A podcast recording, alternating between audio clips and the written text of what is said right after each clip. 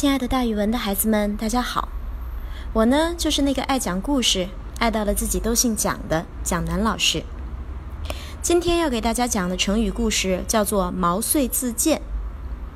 这个成语的意思是毛遂自我推荐，比喻自告奋勇，自己推荐自己担任某项工作。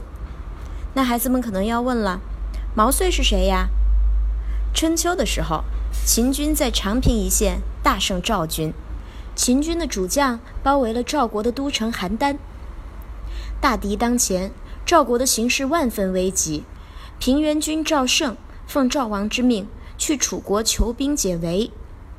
平原君把门客召集起来，想挑选二十个文武全才的人一起去。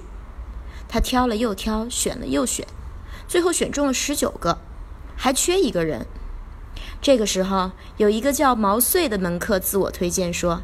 算我一个吧。平原君见毛遂再三要求，非常真诚，于是勉强同意了。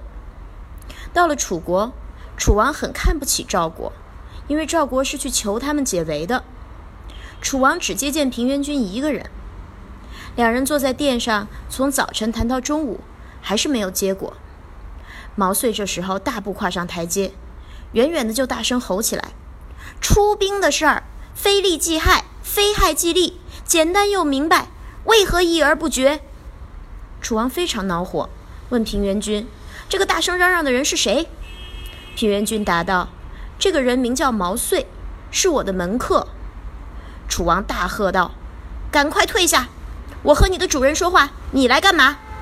毛遂见楚王发怒，不但不退下，反而又走上了几个台阶。他手按宝剑，说：“如今十步之内。”大王性命就在我的手中。楚王见毛遂那么勇敢，没有再呵斥他，就听毛遂讲话。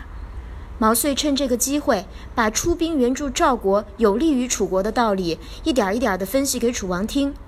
毛遂的一番话，说的楚王心悦诚服。于是楚王答应马上出兵援赵。不几天，楚国、魏国等国的联合兵就到了赵国，把秦军打退了。平原君回赵国之后，待毛遂为上宾。他非常感叹，说：“毛先生一到楚国，楚王就不敢再小看赵国啦。”这个故事之后呢，“毛遂自荐”这个成语就流传了下来，比喻不经别人介绍，自我推荐担任某一项工作。